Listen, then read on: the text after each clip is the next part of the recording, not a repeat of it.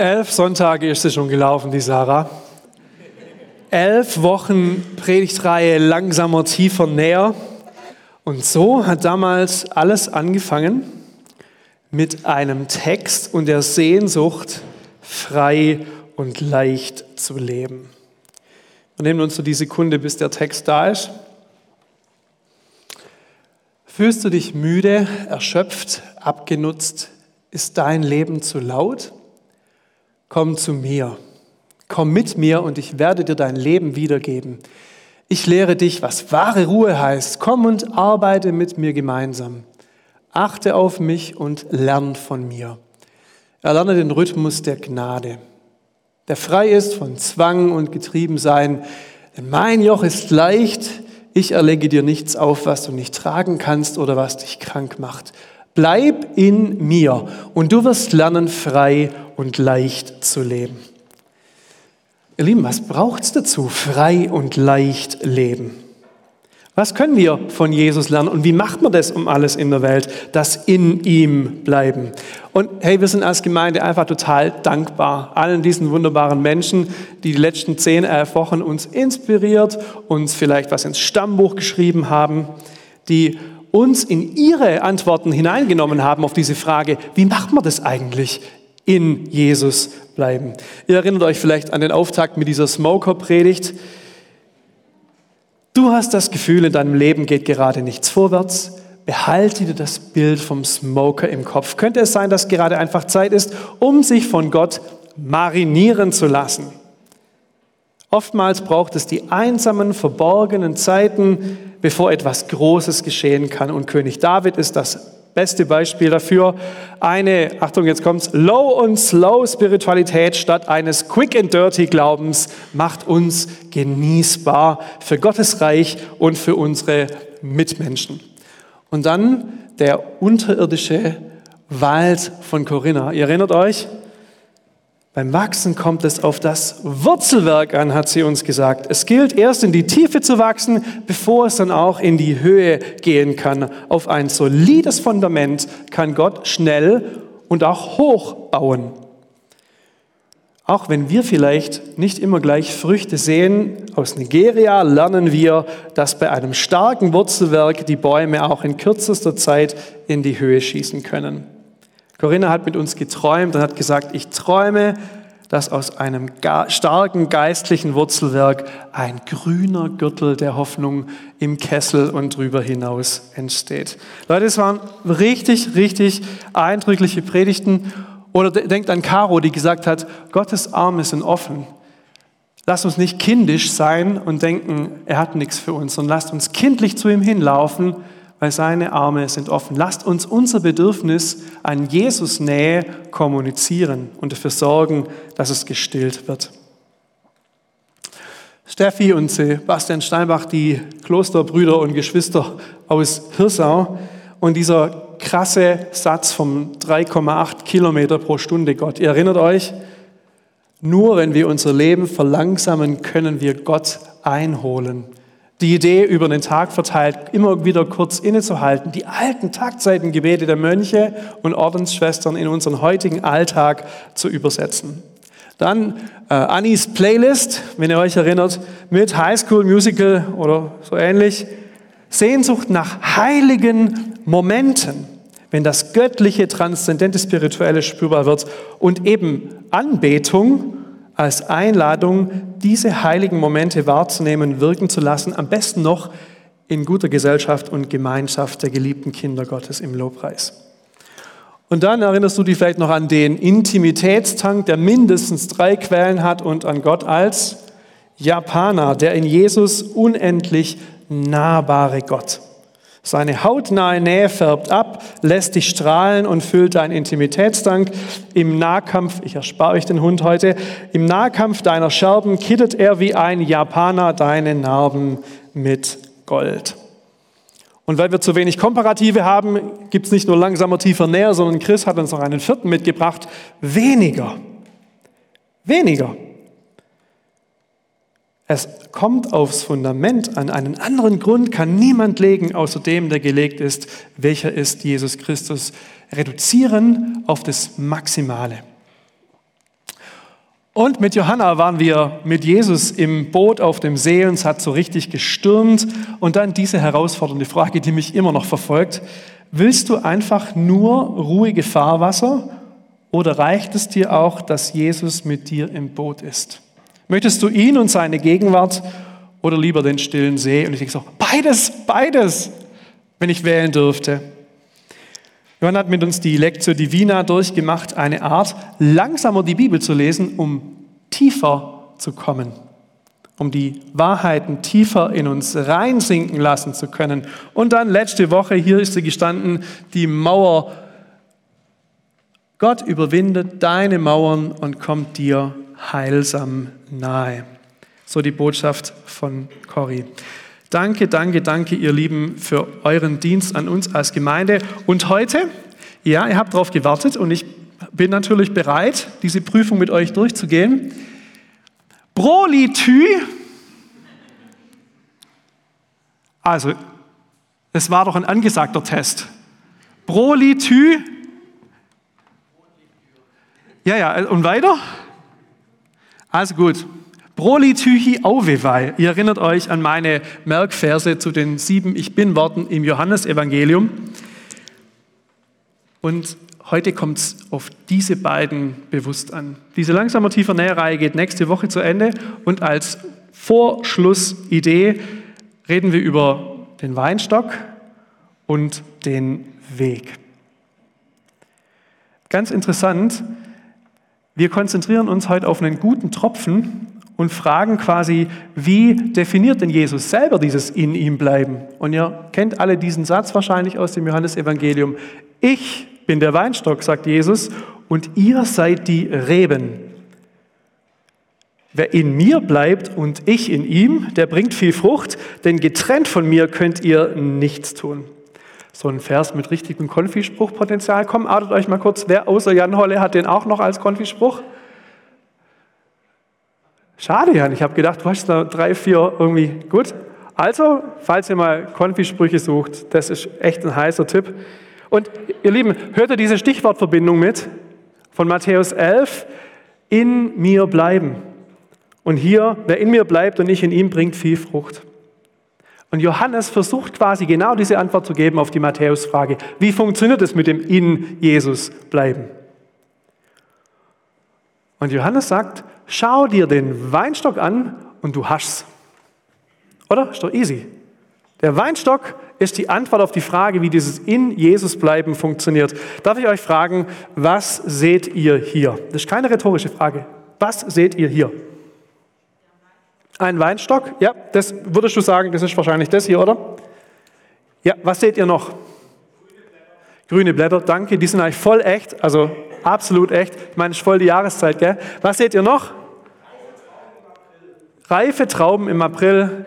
Ja, also die äh, Obstauslage des Discounters deines Vertrauens macht es möglich um diese Jahreszeit. Ihr seht einen Weinstock, ihr seht grüne Blätter, ihr seht Reben. Kann es sein, dass wir immer zwei Sachen sofort sehen und eine komplett übersehen? Ich habe es mit ein paar Leuten vom Gottesdienst mal gefragt, was siehst du?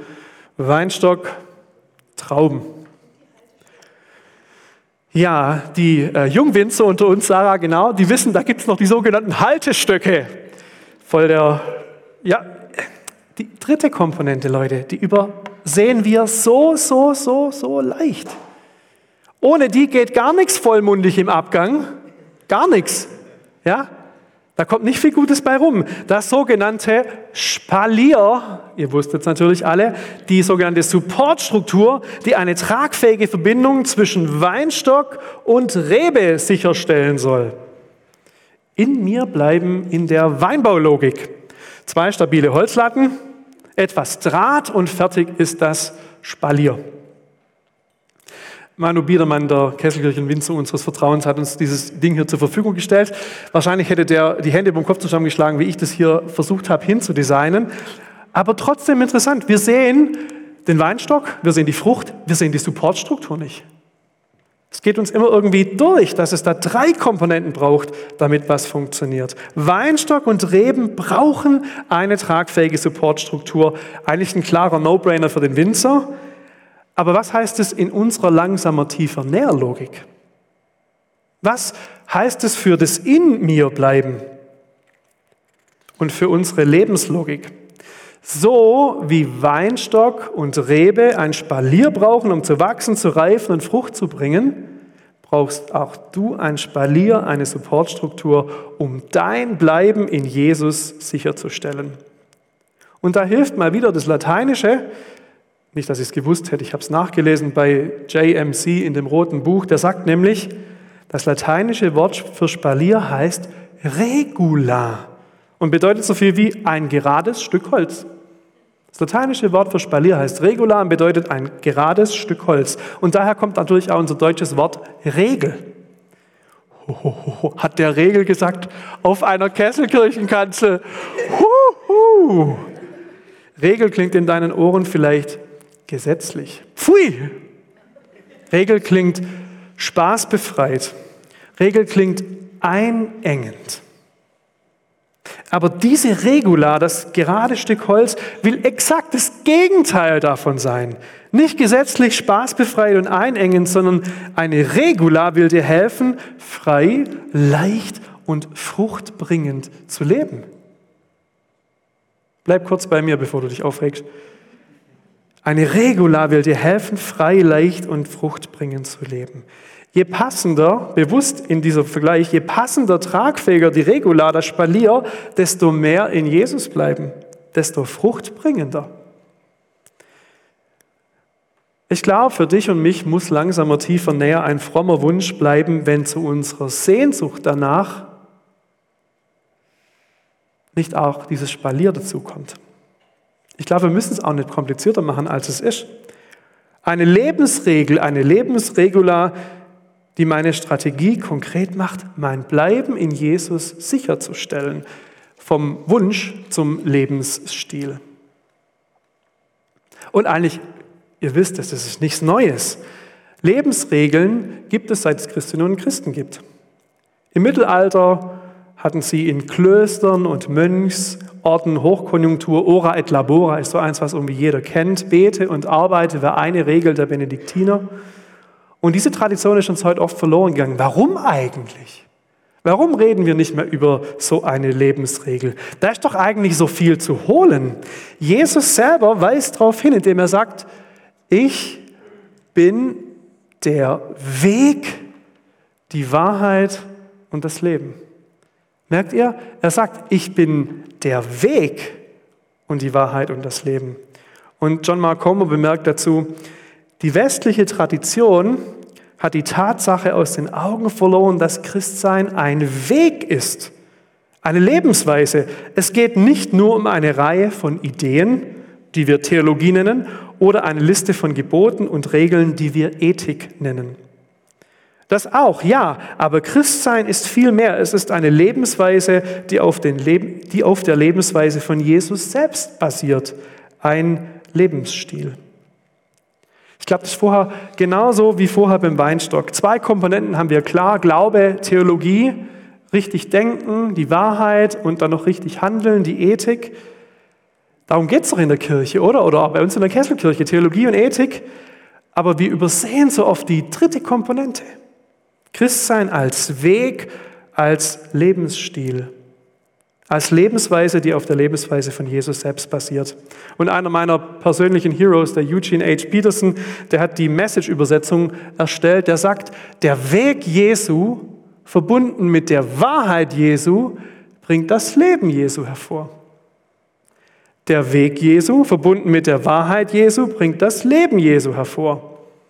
Aber Jesus als die Wahrheit bekommt viel mehr Aufmerksamkeit als Jesus als der Weg. Jesus als Weg ist die Metapher, die am meisten vermieden wird unter Christen, so seine Beobachtung. Und vielleicht hast du es gemerkt, mit dieser Predigtreihe langsamer, tiefer, näher haben wir genau darauf den Fokus gerichtet. Wir haben auf die Lebensweise den Fokus gerichtet, gefragt, was macht mich denn zum Christ, zur Christin? Wie merke ich das? Was sind die Supportstrukturen, die Spaliere, die es in meinem Leben geben darf, um in Christus zu bleiben? Und ich glaube, daher kommen auch so manche Irritationen. Ich habe noch bei keiner Predigtreihe so viel zwischen den Zeilensätze gehört. So nach dem Motto, hey, aber hey, du bist doch auch nicht so ein langsamer, tiefer Nährtyp. Du bist auch so ein Performer. Ist nämlich höher, schneller, weiter immer schlecht? Oder jetzt mal ganz ehrlich, also langsamer, tiefer, näher, okay, wachsen, aber hey, wie kriegen wir die ganzen Löcher in der Mitarbeiterschaft gestopft? Manche von uns waren wahrscheinlich zu Recht irritiert. Glaube als Theologie, eine Reihe von inspirierenden Ideen, die Gelegenheit, Gott besser kennenzulernen, was will er von mir, wie ist er zu verstehen. Das Wissen, dass Gott uns liebevoll entgegenkommt, dass zuerst und vor allem die Gnade da ist, bevor ich was getan habe. Theologie. Oder Glaube als Ethik, als Faden durch das Dickicht, als Orientierungshilfe, wertvolle Orientierungshilfe in den zahlreichen sozialen und gesellschaftlichen Herausforderungen unserer Zeit. Aber Glaube als Lebensstil, als Zuspruch und Anspruch, als Rückfrage an deine und meine Lebensweise. Und es ist für manche eine gefühlte Grenzüberschreitung. Kommen wir da nicht in die alte, fromme, gesetzliche Fahrwassersachen zurück? Vielleicht hast du genau mit diesen anspruchsvollen Anspruchsvollkeiten Riesenprobleme mal gehabt, bist verletzt worden. Aber bei anderen trifft es irgendwie die totale Sehnsucht. Wir haben gefragt auf der Gemeindefreizeit letztes Jahr, hey, wo können wir dich unterstützen als Gemeinde? Und die meisten haben gesagt, bitte hilf mir in meiner persönlichen Glaubensbeziehung, in meiner Jesusbeziehung. Scheint irgendwie zwei ganz unterschiedliche Wahrnehmungen zu geben bei dem Thema. Grenzüberschreitung oder Sehnsucht. Was ist bei dir? Ich glaube, dazwischen gibt es nicht so wirklich viel. Warum ist dieses Thema für uns als Kesselkirche wichtig? Die Relevanzfrage. Ich möchte noch ein paar Minuten nehmen, um diese Frage zu versuchen zu beantworten. Ich glaube, es geht darum, dass Jesus an der Stelle auch eine deutliche Abkehr macht von dem, ah, wenn es halt so läuft, dann läuft, sondern er sagt ganz klar, getrennt von mir kannst du nichts tun. Ihr Lieben, wir haben uns auf die Fahnen geschrieben, eine Mitmachgemeinde zu sein. Das heißt, System ist nicht wie an anderen Orten, dass da gibt es ein paar Hauptamtliche, die machen Angebote und wenn du kommst, konsumierst du und es ist okay, sondern diese Gemeinde, diese Kesselkirche ist dein und mein, ist unser Projekt. Wenn wir investieren, kommt was bei rum und das ist genauso schön, wie es gefährlich ist. Da kann so viel und so schnell passieren, dass es viel zu viel zu tun gibt für viel, zu, für viel zu wenig Köpfe, Herzen, Hände und Füße. Und das ist auch die Realität in unserer Gemeinde gerade. Das haben wir immer, immer wieder gehört. Wir reden zwar von langsamer, tiefer, näher, aber in meinem Bereich, meinem Team ist die Schlagzahl gleichbleibend zu hoch.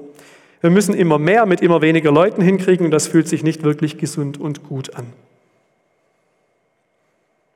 In den letzten Wochen haben einige von uns den Podcast Toxic Church gehört. Und es macht was mit einem, wenn man so von nicht beteiligten Leuten mal einen Spiegel vorgehalten kriegt. Hier geht es um eine australische Megachurch und die blinden Flecken werden irgendwie schonungslos offengelegt. Blinde Flecken von so einer dynamischen, modernen Gemeinde, vielleicht auch unsere blinden Flecken. Unter anderem eine ganze Folge zur Frage, wie Menschen, Mitarbeitende, Ehrenamtliche einfach ausgebrannt werden. Und das hat was mit uns gemacht, das hat auch uns nicht kalt gelassen.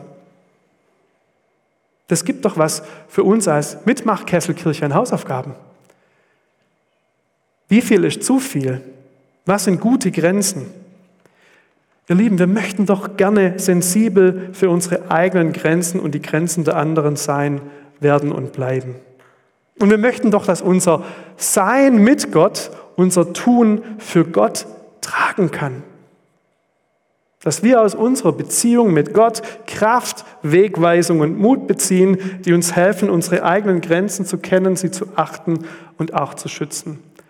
Vor ein paar Tagen oder vor ein paar Wochen war die Rede von It's okay not to be okay. Kesselkirche, wir brauchen It's okay to say no.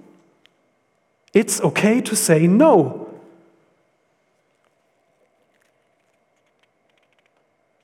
Und eben deshalb brauchen wir Spaliere, die uns sagen, du bist gut, wie du bist. Nicht, was du leistest, bestimmt deinen Wert. Wenn du Nein sagst, fliegst du nicht aus der Gnade der Gemeinde, sondern du darfst deine Grenzen schützen und lass dir von mir, Gott, Kraft, Wegweisung und Energie geben. Jesus sagt es überdeutlich, getrennt von mir könnt ihr nichts tun. Was passiert, wenn die Supportstruktur des Spalier fällt? Wenn es fehlt, wenn die Rebe vom Weinstock getrennt wird?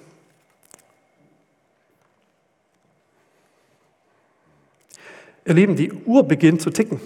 Die Uhr dieser Rebe beginnt zu ticken. Anfangs kann man noch die prallen, süßen Früchte genießen.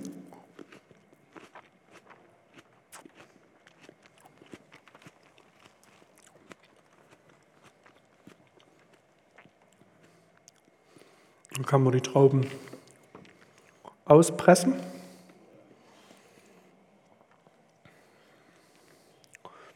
Da gibt es die Grundlage von guten Tropfen. Und selbst von diesem ausgepressten Matsch, im Fachjargon Dresder genannt, kann man noch was destillieren. Da ist immer noch was möglich. Du musst einfach nur ein bisschen mehr drücken und quetschen und so. Aber irgendwann, irgendwann ist alles, was übrig bleibt, Müll. Müll.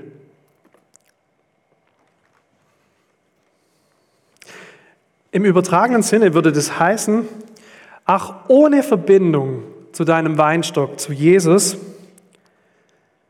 kannst du anfangs nur richtig passable Ergebnisse liefern. Die können sich sehen lassen. Andere merken noch gar nicht unbedingt, dass dir die Nährstoffzufuhr fehlt. Du gibst und gibst und gibst und findest immer wieder kreative Wege, noch ein bisschen Ertrag aus dir rauszupressen. Aber längst ist das, was du gibst, nicht mehr frisch. Manches schmeckt schal oder ist schon verfault.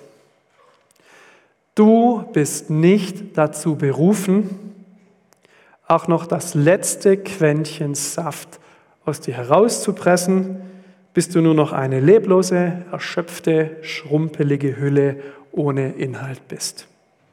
Dich so auszubrennen, bis du nichts mehr geben kannst, bis du Reich Gottes Müll bist. Nicht zum Traubensaft, sondern zur Rebe bist du berufen. Mit direkter Verbindung zur Quelle, mit den Wurzeln, die Wasser ziehen, auch in Trockenzeiten.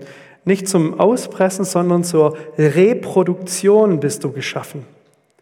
Dass der Kern, der in dir lebt, es dir ermöglicht, Frucht zu schaffen, die bleibt. Neues Leben zu schaffen, nachhaltig. Nicht ausgequetscht und ausgebrannt, sondern vital und wohlgenährt als gesunde Rebe am Weinstock. Nicht aus Druck herausgeben, weil es sonst keiner macht. Im gefährlichen Halbwissen darüber, wie man Kirche, Glaube und Gemeinde so lebt, sondern aus der Verbindung zum Weinstock heraus, mit dem passenden Spalier einer auf dich und deine Bedürfnisse und Präferenzen zugeschnittener Supportstruktur auf dem Weg hinter Jesus her. Und deshalb ist dieses rote Buch eigentlich nur der Anfang. Und für John Mark Comer war die logische Fortsetzung vom roten Buch eine Initiative, die er Practicing the Way nennt. Wisst ihr warum The Way? Weil ich bin der Weg, die Wahrheit und das Leben. In der Apostelgeschichte gibt es fünf oder sechs Stellen, wo Leute sagen, sie sind total irritiert. Die nennen die Christen nicht Christen, sondern die nennen die den Weg. Weil das die Christen von anderen Menschen unterschieden hat, dass sie anders leben, dass sie auf einem anderen Weg unterwegs sind. Den Weg einüben, practicing the way. Wenn es hier bleibt, dann bringt es nicht viel Frucht. Und er geht mit so Gleichgesinnten, dieser John Mark Homer, seit ein paar Monaten der Frage nach, welche Supportstrukturen und Spaliere uns Jesus vorgelebt hat. Jesus Lebensstil übernehmen und wie wir diese auch für unser Leben fruchtbar machen können. Zum Beispiel redet er von, Achtung, 24 Stunden innerhalb von sieben Tagen, wo du nichts anderes machst als regenerieren, genießen, Zeit mit Gott verbringen und zu dir selber finden. Manche nennen das Sabbat. Und auch die anderen üblichen Verdächtigen wie Gebet, Fasten, Stille und Einsamkeit, Großzügigkeit, Gemeinschaft, Bibel, Einfachheit und Gastfreundschaft sind am Start. Hast du Lust, tiefer einzutauchen? Dann lass mich oder uns als GL das gerne wissen. Langsamer, tiefer, näher findet seine logische Fortsetzung in unserer ganz persönlichen Spaliergeschichte. Was ist deine Spaliergeschichte? Was funktioniert für dich? Was für dich funktioniert, muss für die Person neben dir noch lang nicht funktionieren. Womit bist du schon mal auf die Nase gefallen? Wo kannst du erzählen, irrtümlich gemacht, irrtümlich eröffnet, habe ich schnell wieder eingedampft? Was hilft dir, Rebe am Weinstock zu bleiben? Nächste Woche der Abschluss dieser langsamer, tiefer, näher Predigtreihe und eine einfache Frage. Was hilft dir, Rebe am Weinstock zu sein?